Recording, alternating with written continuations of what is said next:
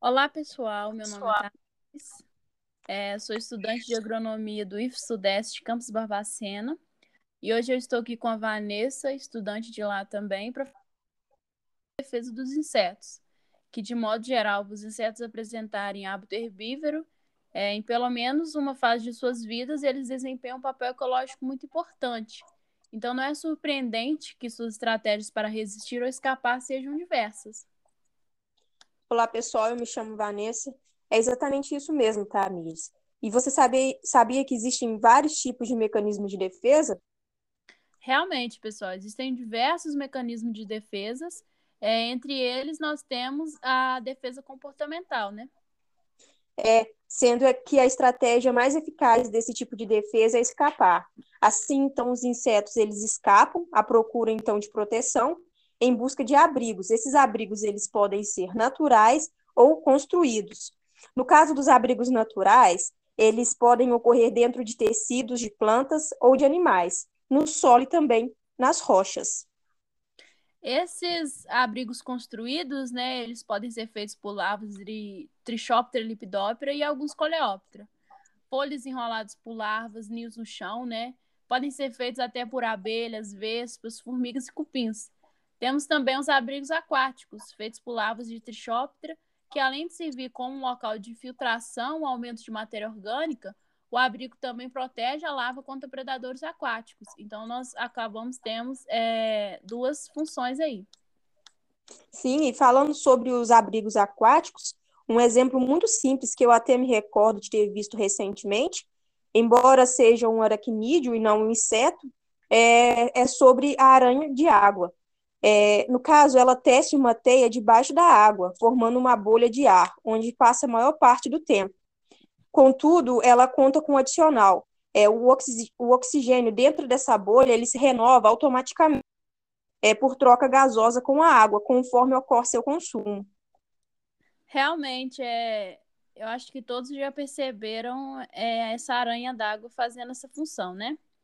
Então ela acaba desenvolvendo um, um, modo de vida, né, que lhe permite comer e se proteger ao mesmo tempo, né? Já nas defesas estruturais, que como o nome já diz, está relacionada à estrutura dos insetos, é nelas que podem ser citadas as carapaças duras de várias famílias de besouros, os espinhos em partes do corpo de diversos insetos e até a fonte da cabeça de cupim, que serve para tampar a entrada dos ninhos. E temos a defesa estrutural também em besouro tartaruga. É, no caso desses besouros, é, eles possuem um interessante mecanismo de defesa. Esse mecanismo de defesa ele é baseado nas estruturas dos seus pés e da carapaça. Os seus pés, então, eles possuem um complexo conjunto de estruturas microscópicas que permite que ele se apegue à folha de tal forma que se torna praticamente impossível ao predador fazê-lo soltar. Enquanto, então, ele recolhe as suas antenas e mantém a carapaça rente à folha, ele se torna inacessível.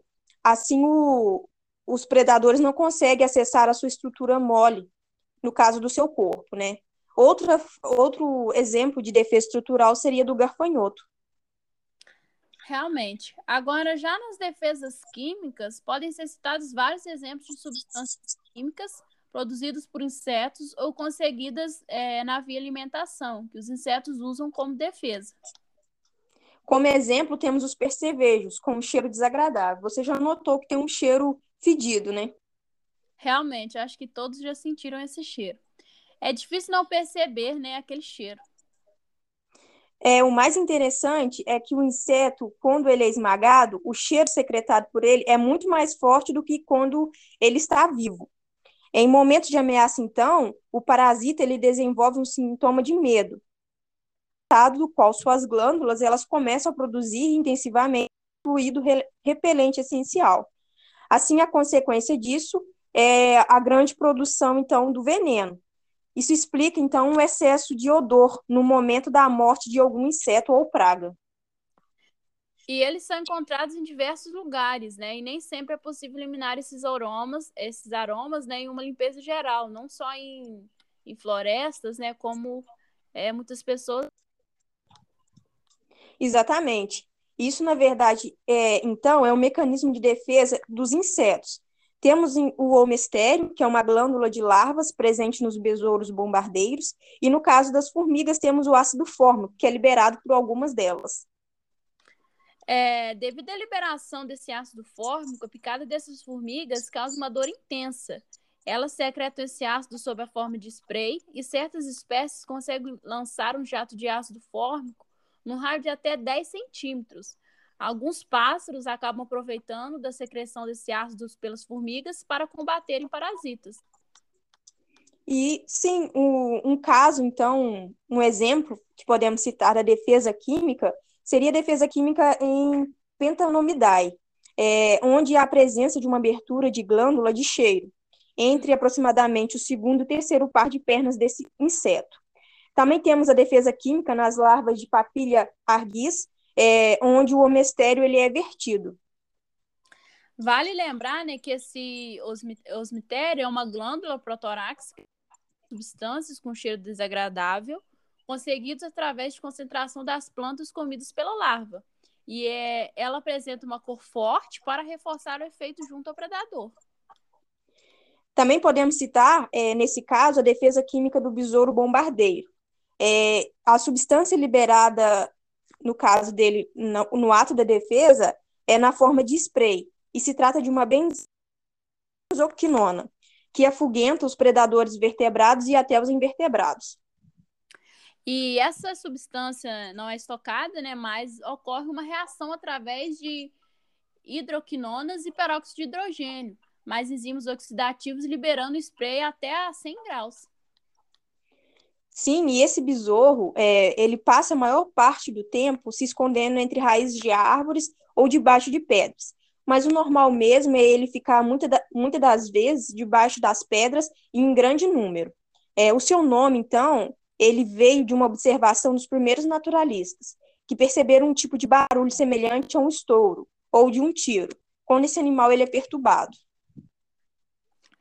Então, é possível perceber que há muitos mecanismos de defesa presentes no mundo animal e algumas podem até nos causar espanto, né? Animais fingem-se de morto, liberam partes do corpo, por exemplo, a cauda ou acessórios, é, liberam odores para afugentar o predador ou simplesmente se mimetizam com o ambiente ou imitam espécies venenosas.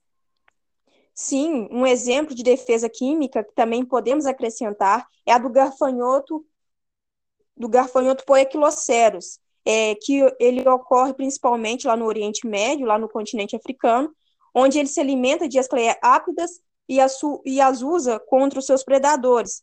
Então, quando esse garfanhoto se encontra na fase adulta, ele apresenta uma coloração de advertência decorrente dessa alimentação aí, desse, desse tipo de planta.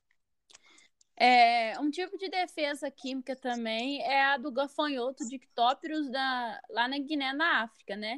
Esse gafanhoto sofre sua hemolinfa através dos espiráculos, criando uma espuma dessa agradável para os pot potenciais predadores. Temos também a defesa química em Staphylidae, né? É, os besouros do gênero Paideros, quando esmagados em contato com a, com a pele, libera uma substância que provoca lesões profundas, com possibilidade de até infecções secundárias, né? É, você mencionando aí agora do, dos garfanhotos, eu me lembrei na hora daquela nuvem de garfanhotos, lembra? Todo mundo ficou preocupado, nossa, é o fim do mundo, os garfanhotos atacando o mundo. Então, quando ocor ocorreu essa nuvem de garfanhotos, ela afetou a produção. Não sei se você está recordada, mas é, os seus fatores ainda não são muito claros né, em relação a danos. Realmente eu me recordo, mas é porque, como eles não têm ninhos ou territórios, né, eles passam muito tempo, esses gafanhotos, né, passam muito tempo é, migrando para encontrar comida, né? E a maioria das espécies é solitária, mas algumas se reúnem em grandes grupos e formam essas nuvens aí. Mas falando sobre suas defesas, é, acabei de lembrar que quando os gafanhotos são ameaçados, eles liberam o que é conhecido como regurgitação defensiva mas você pode chamar isso também de guspe do gafanhoto, que nada mais é que um fluido que eles liberam da boca, que contém plantas parcialmente e enzimas digestivas. É, às vezes esse espeto né, é chamado de suco de tabaco, devido à sua cor e consistência. Ele pode manchar temporária a pé, a, temporariamente a pele, mas ele não é perigoso para os seres humanos. Então, na defesa química, é possível, né, como a gente comentou aqui, é, perceber que ela está muito relacionada com as substâncias que os insetos. E agora, e a defesa por coloração?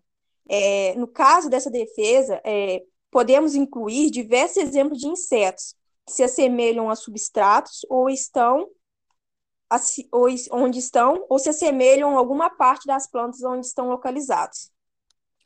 É, muitos autores chamam é, isso de coloração críptica, né? Ou mesmo camuflagem. Geralmente, esta é a regra entre insetos palatáveis e que ficam expostos a predadores diurnos que seguiam pela visão. Pássaros e lagartas, como exemplo, né? Assim, insetos camuflados costumam ser mais ativos à noite. Mas não se engane. Por outro lado, isso não pode ser considerado uma vantagem, pois os insetos predadores eles também usam a camuflagem como estratégia para predação. De fato, Vanessa, porque a camuflagem em louva-a-Deus, por exemplo, se assemelha a um graveto e a um líquen, né? Já na camuflagem em louva da Montodeia, como essa é uma ordem de predadores, a camuflagem aqui tem um, um componente de auxiliar na captura das presas. É, já na camuflagem gafanhoto ortópera, que se confunde com líquen, né? Temos ah, algumas espécies que se assemelham a pedra e outras com folhas, né? Temos a camuflagem ortópera. Mas veja como é importante a gente saber o local onde o inseto está parado. Para que a camuflagem funcione, ele precisa estar em algum lugar que vai favorecer a esse tipo de mecanismo. Temos como exemplo a camuflagem como folha velha e herbívora, a camuflagem do percevejo, que ele consegue se camuflar sobre as folhas de cenoura serve também para predação, né? Então, dessa forma, o animal que serve como presa pode se disfarçar e evitar a predação. E os insetos podem nascer com os padrões para camuflagem já determinados, né? Mas também eles ex existem ainda aqueles que podem modificar essas características de acordo com o ambiente em que se encontram. Sim, temos a camuflagem em mariposa, como folhas caídas em chão de mata. Também temos a camuflagem em borboleta, é, que podemos citar, que elas se assemelham às folhas, e a camuflagem de largatas de geometridae. Como é o caso da mariposa, né, que criam no solo uma massa de folhas, que é a telha perfeita para essa mariposa, tanto a forma de suas asas como a coloração a deixam indistinguível em meio à folhagem. Sim, em caso de largatas, a camuflagem é, de geometridae essas largatas elas se assemelham muito ao ramo ou pedaços de galhos que têm o hábito de ficarem paradas é, por longos períodos, com a parte anterior então do seu corpo levantada e preso aos ramos pelas falsas pernas abdominais. É, nós temos também a camuflagem largada de Lepidoptera, né, por semelhança como fezes de pássaros, com as faixas escuras e claras, típicas de, de fezes de pássaros.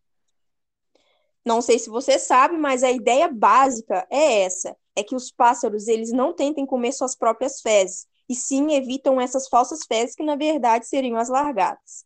Outro ponto muito importante que vale ressaltar então são os padrões flash, onde uma borboleta ou uma mariposa críptica, uma vez importunada, pode exibir falsos olhos, se tornando então uma coníspula, que assusta o poten... que assustam, né, evitando assim o predador e em seguida elas voltam à sua postura críptica. E como se fossem, é como se fossem mesmo olhos, né? E por último, os insetos apossimáticos que querem ser vistos, já que devido a alguma característica desagradável, pode ser gosto ruim, secreções repelentes ou tóxicas injetáveis, né? Eles fazem questões de se tornarem visíveis e de serem evitados pelos potenciais predadores. Então, geralmente, insetos apossimáticos apresentam cores fortes e, e contratantes, né? Podem ser preto, amarelo, vermelho, branco. Temos o azul também, né? Então, é, falar sobre essas defesas dos insetos e seu comportamento e sua interação é um assunto muito abrangente. Entomologistas eles estudam cada vez mais para descobrir é, novas informações porque muita gente ainda não tem acesso a essas informações. Real, realmente, por exemplo, muitas pessoas acham que o mimetismo da espécie conhecida em muitos locais como louvadeira é apenas um mecanismo de passar despercebida, mas na verdade também a sua arma, né? Que é o que foi comentado aqui nesse podcast sobre a defesa dos insetos.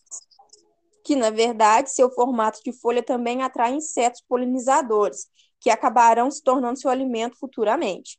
Para se ter uma ideia, esses invertebrados, eles não só ficam indistinguíveis pelo formato do seu corpo, como também são capazes de imitar o movimento das folhas. Realmente, então insetos e aracnídeos, eles têm sido alimento de animais maiores por milhões de anos, né? Então, por isso, muitos de seus mecanismos de defesa se tornaram inspirações para o ser humano, o que mostra que conhecê-los não é apenas benéfico para satisfazer a curiosidade, é, mas muitas vezes nossa imaginação não se compara à engenhosidade da natureza no que diz respeito à sobrevivência. É, este foi o nosso podcast né, sobre a defesa dos insetos da disciplina entomologia. É, eu gostaria aqui de agradecer muito a vocês e espero que tenham gostado.